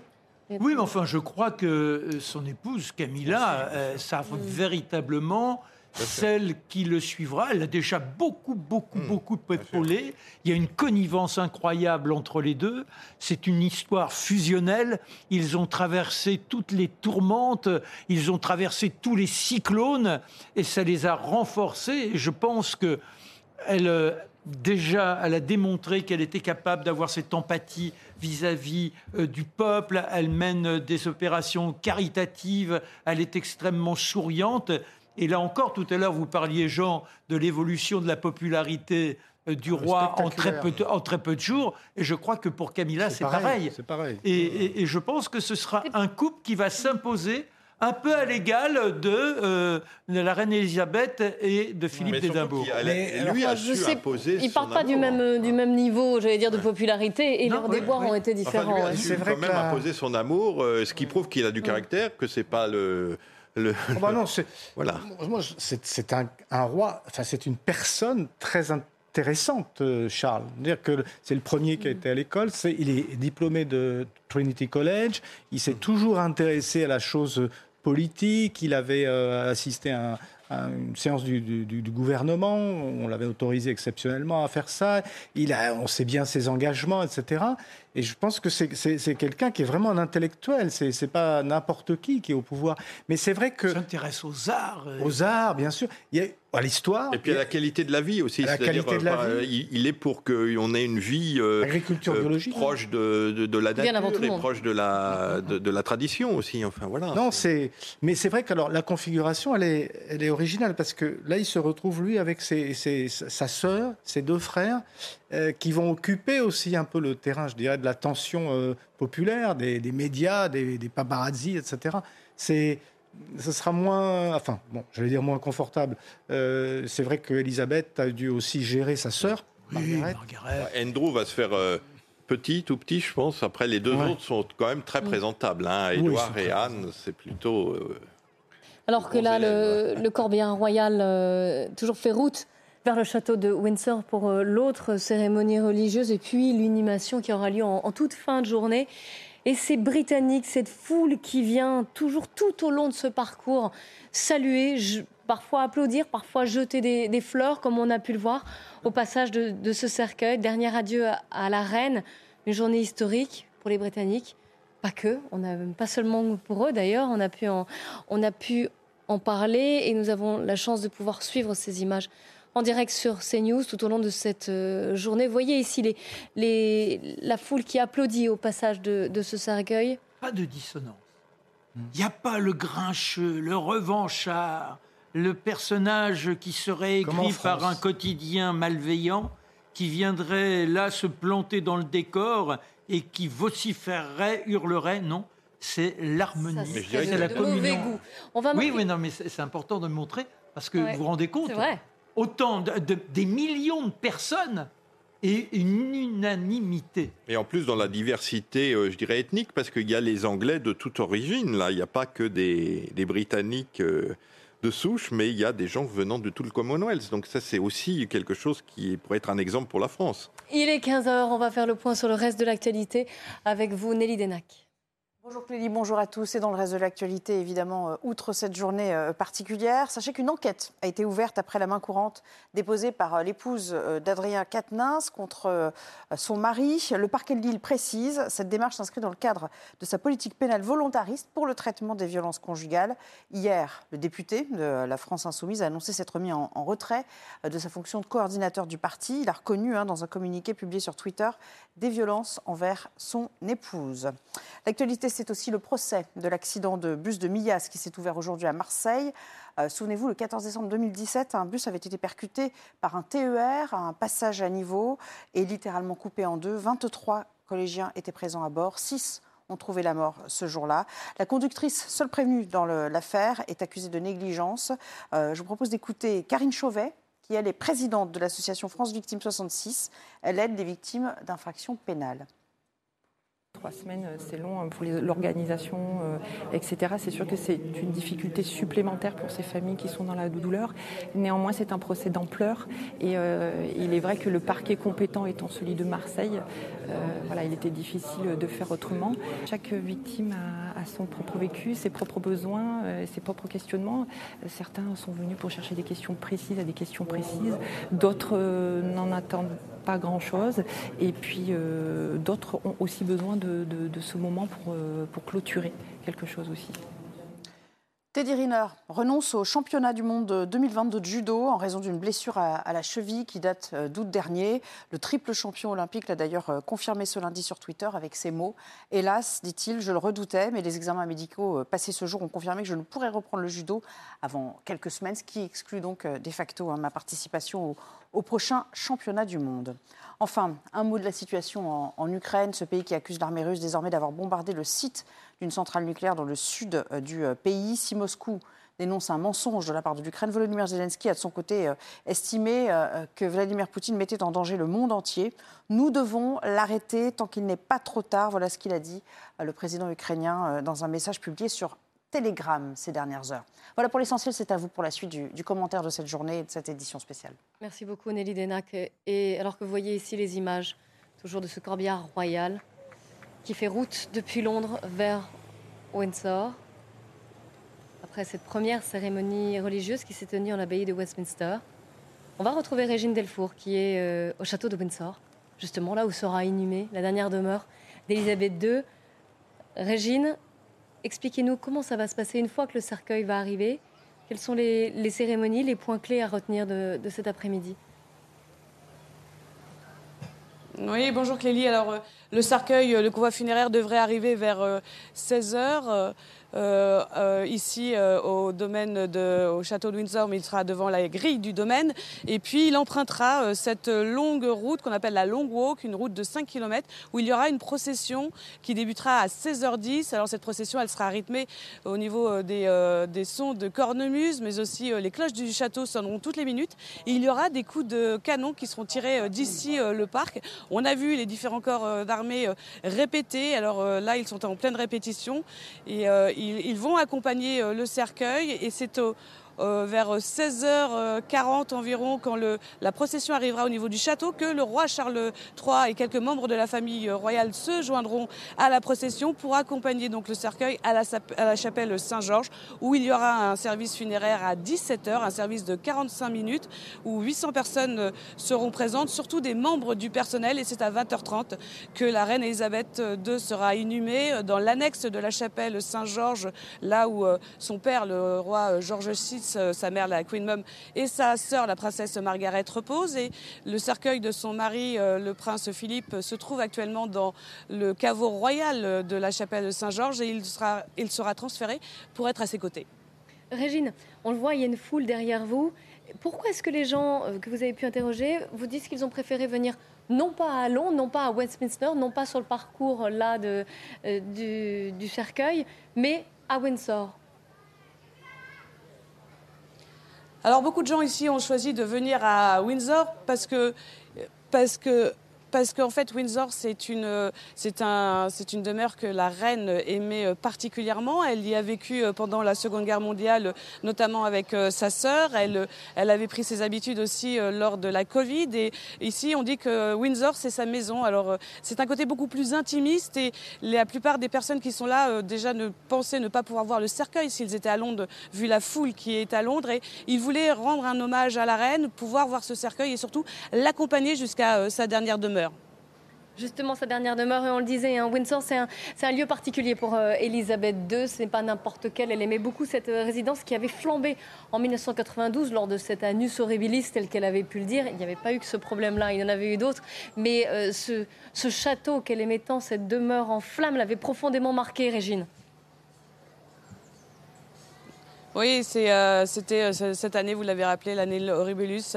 Elle était, euh, elle était dévastée par, par, par cet incendie, puisque évidemment, elle avait tous ses souvenirs, des souvenirs d'enfance.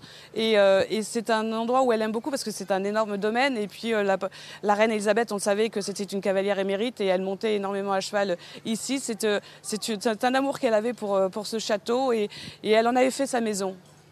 Merci Régine Delfour avec Charles Baget. Évidemment, on va, vous retrouver régulièrement puisque je vous rappelle, et vous l'avez détaillé Régine, hein, la, suite de cette, journée particulière des funérailles d'Elisabeth II qui vont se poursuivre, donc ces funérailles à Windsor dorénavant avec une cérémonie plus intimiste et l'inhumation euh, ensuite dans cette petite chapelle annexe.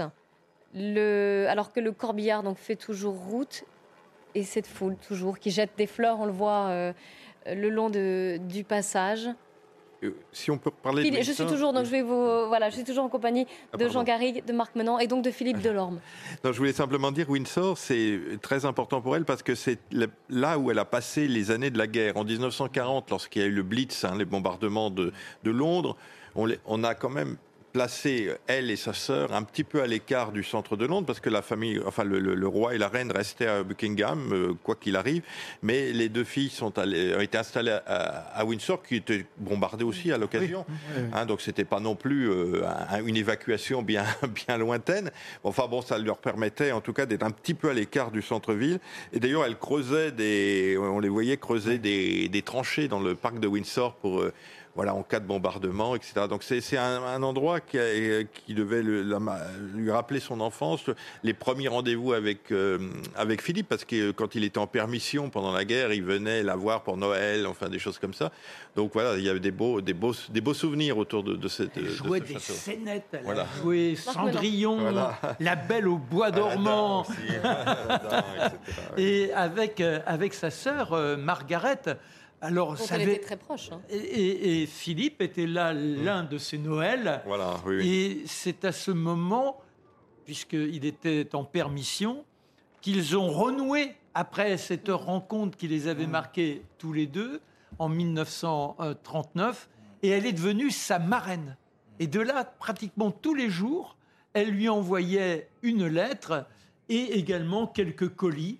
Vous savez que toutes les jeunes filles avait comme ça un soldat de cœur de guerre, ouais. et, et, et marraine de guerre. Une photo qu'elle avait sur son bureau, paraît-il. Enfin bon, elle était très fière d'avoir cette photo. Et, et, lui, de la même façon, est revenu en 1946 avec la photo de celle qui devait devenir son épouse, mais qu'il était déjà dans sa tête. Il paraît que le cuir avait beaucoup vécu. Forcément, un militaire, vous imaginez, dans les conditions qui étaient celles de la guerre. Ah, et pour autant, il avait réussi, il avait réussi à conserver le portrait de sa bien-aimée. Il avait beaucoup combattu donc dans la Navy euh, en, en, en, Asie et il a assisté à la reddition de, du Japon hein, euh, en baie de Tokyo en 45.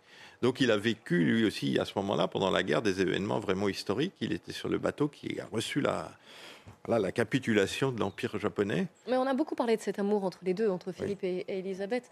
Je pense qu'il était important que, et Régine l'a précisé, que le, le cercueil, pour l'instant, de, de- du prince Philippe, qui n'est pas dans le, voilà, qui n'est Mm. pas dans la, la chapelle où sera euh, inhumée Élisabeth II, et en fait, il va être rapatrié en quelque Ouais, sorte, il va être déplacé, Transféré, voilà. Merci, cherchez le mot, ouais. transféré pour être à ses côtés.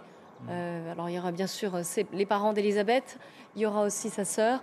Et Il semblerait donc, que le seul bijou qu'elle ait gardé, c'est son alliance de mariage, l'alliance qui, à tout jamais, la relie au prince Philippe.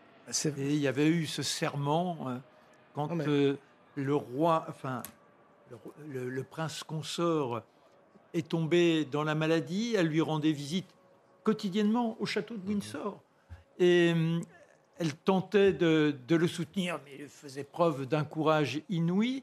Et un jour, comprenant que de toute façon, il n'y avait plus rien à attendre, il lui a dit Jure-moi de tenir et d'être dans la joie de vivre en plénitude et non pas dans le deuil, faisant sans doute allusion à ce qui avait été l'attitude de la reine Victoria, qui aimait son prince Albert de façon passionnelle et qui avait condamné la, la, la cour à vivre pendant 20 ans dans le deuil. Elle faisait chaque jour livrer des repas euh, comme si le roi, euh, euh, comme si son prince était encore là. Et là, il lui a dit non, il faut que tu vives, que tu sois donc jusqu'au bout, toi tel que tu as existé, dans la joie et que tu sois Mais exemplaire. c'est ce Mais- fameux anneau, je pense, sauf erreur de ma part, que c'est le fameux or du pays de Galles. hein. C'est un- il y a une pépite d'or du pays de Galles qui sert à forger les anneaux euh, de mariage de la, de la famille royale. Et d'ailleurs, lorsque Philippe, hein, on parlait tout à l'heure de la l'impécuniosité de Philippe, il avait vraiment pas un sou quand il s'est Ouais. marié. Il a été obligé d'emprunter à sa mère euh, une pierre de, de, de famille pour lui offre- pour offrir à sa femme un, un, un anneau de, de fiançailles. Enfin bon, c'était On va repartir euh, à Londres, euh, retrouver Antoine Estève. Antoine, euh, toujours, j'imagine, devant Westminster, où a eu lieu cette grande cérémonie, avec en présence de ces dirigeants euh, du monde entier qui étaient là, et toujours, toujours ces, ces Britanniques qui sont venus saluer et dire un dernier adieu euh, à la reine. Antoine. Ah voilà, je vous vois. Ces Britanniques qui commencent à repartir du centre de Londres. Vous le disiez tout à l'heure, on a quand même de la chance avec Florian Tardif. Regardez, on est de l'autre côté de la, de la Tamise. On a euh, le Parlement de Westminster en face de nous, la tour, les deux tours de l'abbaye de Westminster derrière nous, le centre-ville de Londres juste derrière, euh, dans lequel effectivement en ce moment les Londoniens se pressent pour pouvoir voir passer ce cortège qui se dirige maintenant vers l'ouest, vers le château de Windsor. Énormément de Londoniens sur tout ce trajet, bien sûr, parce que la ferveur, elle fait partie justement de ce moment très fort des obsèques où on peut apercevoir ce cercueil passer, euh, comme vous l'avez vu à la télévision notamment, toutes ces personnes qui se sont massées le long de, ce chemin vers Windsor. Il y a même des gens qui descendent de leur voiture pour pouvoir euh, arrêter leur voiture pour descendre et absolument voir passer le cercueil. L'autre jour, avec Florian Tardif, on a vu euh, l'arrivée euh, du cercueil euh, de la reine à Londres, quand elle est arrivée depuis la base aérienne au nord de Londres jusqu'au au palais de Buckingham. Il y avait énormément de monde. Pourtant, ce jour-là, il pleuvait. Et vous voyez aujourd'hui ce temps magnifique qui accueille le cercueil de la reine en direction de Windsor. Antoine, on le voit hein, d'ailleurs sur les images, il y a toujours beaucoup de monde hein, euh, pour voir passer ce, ce corbillard. Vous nous parliez, Antoine, tout à l'heure de la sécurité. Vous nous disiez que l'important, plus qu'important même, dispositif de sécurité qui avait été mis en place dans le cœur de Londres va être déplacé vers, euh, vers Windsor hein, maintenant.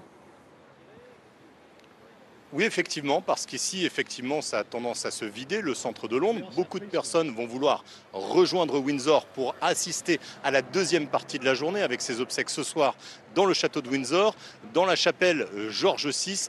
Et toutes ces personnes vont avoir tendance à se déplacer en train ou en voiture, bien sûr. Et les forces de l'ordre vont devoir suivre pour accompagner euh, tout ce dispositif.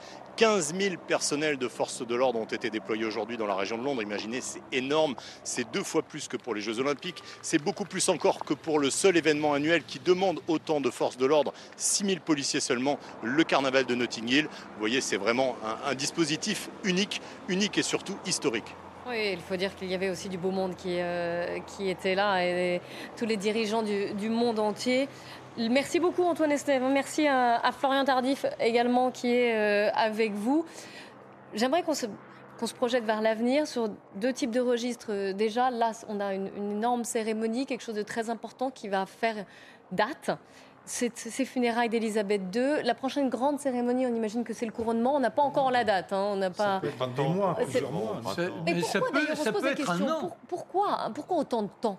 Bah, Déjà, il y a une question de coût, euh, c'est-à-dire que Le deuil déjà. Et puis le deuil Le aussi, temps du- voilà, il y a une certaine... Le temps de deuil, le coût, l'organisation. L'organisation, euh, le- le- le- voilà, voilà, euh, une certaine décence, euh, Hein voilà, à laisser le temps, voilà, le Temps passer un petit peu. Mais euh, oui, ça va être un, un événement énorme euh, avec les mêmes chefs d'État probablement. euh, mais je pense qu'il faudra attendre le printemps parce que ça Bah, serait peut-être éventuellement en mai, en, en juin, qui était l'anniversaire officiel de, de la reine. Mm. Mais déjà de ses prédécesseurs depuis euh, Mm. Georges V, je crois. Donc on peut imaginer qu'il euh, voilà, qu'il Ouais, fasse, coïncider, coïncider, éventuellement cette espèce de fête nationale avec, euh, avec son couronnement. Bon, Enfin bon, on verra bien. le printemps semble être la Oui. meilleure époque, euh, d'autant que la météo de Londres, pardon, à nos Incertaine. amis britanniques, offre souvent des aléas. Le printemps est la meilleure garantie, quoique là aujourd'hui, Ouais, eh le soleil soit, au rendez-vous. Victoria, paraît-il, quand elle sortait, il y avait toujours du soleil. On appelait ça le euh, Queen's- Queen's, Weather, Queen's le, temps de la reine. Donc là, il y a un temps de la reine encore, euh, Mais, euh, en l'occurrence. Mais c'est vrai que, le, euh, on est dans un moment qui est quand même critique pour le, pour le Royaume-Uni. Alors, j'allais y venir. Voilà. C'était le, le- le deuxième angle de, de ma question. Les temps à venir sont. Comme d'ailleurs toute l'Europe. Ça ne va pas Oui, être de tout oui, repos oui. pour, crise pour Charles crise sociale, mais particulièrement, on a vu ces grandes grèves. Truss vient de prendre le, le, le- le pouvoir. Elle a, elle a été quand même beaucoup Quel début de contestée. mandat d'ailleurs. Oui, elle a été beaucoup contestée, y compris dans son propre camp, euh, le camp conservateur. Donc c'est, une situation politique très, très difficile. Et là, il y a une sorte de, de parenthèse enchantée, mais qui en même temps, me semble-t-il, est, est quand même très significative, parce que je- on parlait tout à l'heure de la popularité de Charles, qui avait remonté d'une manière éclatante. Je pense que c'est une manière pour les Britanniques, justement, d'affronter ensemble Les les, les difficultés. périls de l'heure. Et que euh, finalement, c'est quand même, à mon sens, pour Liz Truss, c'est plutôt une chance ce qui est en train d'arriver parce que les, les Britanniques sont en train de se souder quand même derrière, en tout cas, leur, leur monarchie, comme ils l'ont toujours fait, mais là de manière quand même particulière. Et avec la succession des deux cérémonies, celle de la, du deuil d'aujourd'hui, euh, des, fu- des funérailles et, de, et du couronnement dans quelques mois, quand même là des éléments pour s'accrocher à quelque chose de fort. Bon, après- Alors, je vous rappelle juste cette petite coïncidence. C'était que Liz Truss a été adoubée par la reine, en quelque sorte, Ouais. euh, première ministre, Ouais. et euh, est décédée deux jours après. Deux la jours reine, après. Voilà. Alors, D'ailleurs, la dernière photo officielle pas. de, de la reine d'Angleterre, c'est cette poignée de main avec Truss. Il n'est pas évident que ça résolve les problèmes sociaux, politiques, Sans doute pas. parce qu'on Voilà. est dans un Mmh. pays qui a feu à sang quand même. hein. Et, elle a un côté très radical, style Margaret Thatcher. Dame de fer. Et bon, ça s'était d'ailleurs pas très bien passé entre Elisabeth II Non. et Margaret Thatcher. Sûr. Et le roi Charles III a montré cette conscience écologique en étant l'un des pionniers d'un monde plus harmonieux. Or, l'une des premières décisions de la, pre- de- de- de la Première ministre a été de dire mais il nous faut revenir au gaz de Gaz schiste. de schiste. Et, euh, ce qui est quand même l'un des, des affronts, je dirais, par rapport à la, à la cause écologiste. Alors vous voyez, là, il y a, il y a déjà au départ un, un terrain d'affrontement terrible entre le roi, bon, mais il n'a pas... Mais c'est pas lui qui. Ah, voilà, lui, Voilà, c'est ce que j'allais dire. Non, non, mais Ouais. c'est c'est pour euh, aller peut, dans, dans, dans il le sens primé. son Ouais. mécontentement. Ah Voilà. Contrairement à ce que la reine, elle, ne faisait pas, qui n'a jamais Ah, donné si, ni avis si, ni si, opinion. Ah, elle l'a fait Ah oui, elle l'a fait. enfin avec. Dans le Ah dans le tête à tête du mardi soir. Avec Harold. Wilson, il y a eu des tensions à une, époque, avec euh, Margaret Oui, mais ça Thatcher, n'est jamais sorti. Ah non, mais euh, elle peut dire au Premier ministre, vous savez, je pense que c'est pas une bonne, Ah oui. une bonne, euh, une bonne euh, décision que vous prenez. Voilà. Après, ça ne va pas sortir dans, la- dans le public, mais on le sait plus Et il ou peut ne pas en tenir compte de cet avis. Ah, il peut très bien ne pas en tenir compte, mais bon, Mais à être contre le dans l'état actuel qui a, des choses, qui a 80% de popularité, Ouais. c'est toujours un peu délicat. quoi. Alors, quand on cherche des investisseurs, quand la- le monde, enfin sa patrie, son royaume va mal, les manifestations telles que manifestations là en hommage à la reine et non pas les manifestations de contestation Mm. sont peut-être un, un bon vecteur pour montrer ce qu'est l'Angleterre, comment elle peut garantir, contrairement à d'autres pays, une continuité, une stabilité, et que certains se disent, bah, plutôt que d'aller tenter l'aventure sur des territoires un peu moins sûrs, grâce à ce socle qu'est la royauté, il y a une possibilité d'oser, et là, peut-être une relance économique. Mais dans, dans cette logique-là, enfin là je fais de l'extrapolation, hein, c'est de la fiction pas chère, mais euh, la le- la première ministre aura intérêt à être vraiment en connivence avec euh, le roi et ce qu'il représente. Prosaïquement, euh, ça va être une manne financière, ce- Oui. ce- ce- Oui. ces obsèques, parce que Enfin, je le disais, c'est les une hôtels- opération de communication formidable Les quand hôtels même. sont Non, mais plein, les, les hôtels sont pleins, les restaurants sont pleins, euh, on va acheter des tas de- de- d'objets, souvenirs, etc. Donc ça va être une... euh, ça, ça va pas relancer l'économie Voilà, britannique, mais ça. ça va donner un petit coup de pouce quand même sympathique pour donner que- euh, un peu d'optimisme. Et On puis l'image qui va. on, on dit quand même qu'une grande partie des Britanniques aujourd'hui, euh, si on- un référendum était organisé aujourd'hui, il n'est pas évident que le Brexit serait à nouveau euh, plébiscité par les, les Britanniques.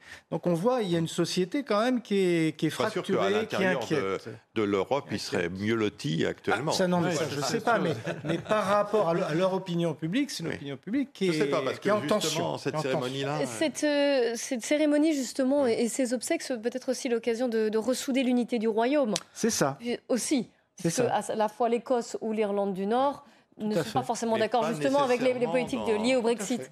Mais pas nécessairement dans le sens pro-européen, justement. Non. Parce qu'au contraire, ça peut ouais. plutôt le patriotisme. Le euh, seul hiatus repéré durant ces jours, c'est quand même ce qui s'est passé En en- Irlande, à Belfast. en Irlande du Nord, oui. Mm. C'est-à-dire que soudain, vous avez le- le- le- le- l'homme du Parlement qui prend la parole, qui a appartenu à l'IRA, qui a fait partie de ceux qui avaient fomenté l'attentat qui a coûté la vie à l'oncle de- À du prince Philippe, euh, qui a coûté la vie donc à Mount- euh, Mountbatten. Mountbatten. oui. Et forcément, dans les propos qui ont été les siens tout de suite, c'est nous, nous comprenons, nous, nous, nous sommes en empathie pour votre deuil familial, mais il montrait qu'il n'avait rien à voir avec, avec ce deuil. Et souvenez-vous comment le, roi Charles III a été très très très très bref pour remercier euh, ce discours qui était un discours vindicatif. Mais en même temps, ce, pro- ce- ce- ce- cet homme ne représente à peine la moitié de, de la population d'Irlande du Nord. Oui, ce parce qu'il y avait du monde sur les trottoirs. c'est vrai. Parce que Alors là, du monde sur les trottoirs, il y en a encore, vous voyez, un tout au long vraiment de cette Ah route oui, oui. qui mène jusqu'au château de Windsor, mais c'était impressionnant. hein. Oui, oui, c'est incroyable. incroyable. Euh, on le voit sur, sur les images là.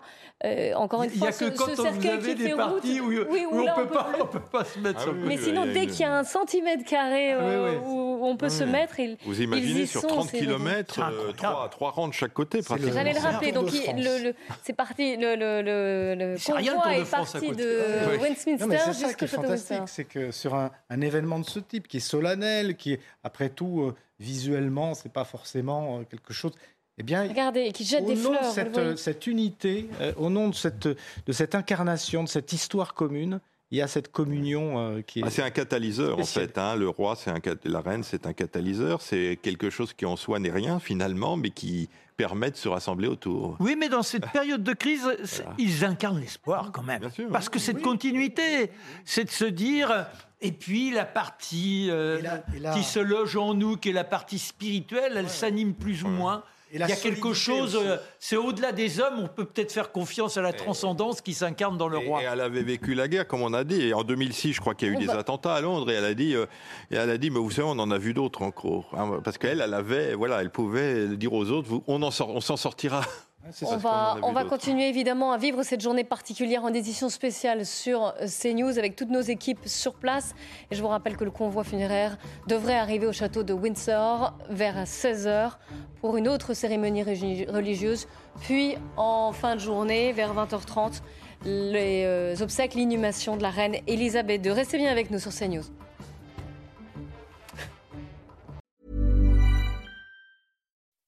When you make decisions for your company, you look for the no brainers. If you have a lot of mailing to do, stamps.com is the ultimate no brainer. Use the Stamps.com mobile app to mail everything you need to keep your business running with up to 89% off USPS and UPS. Make the same no brainer decision as over 1 million other businesses with Stamps.com. Use code PROGRAM for a special offer. That's Stamps.com code PROGRAM.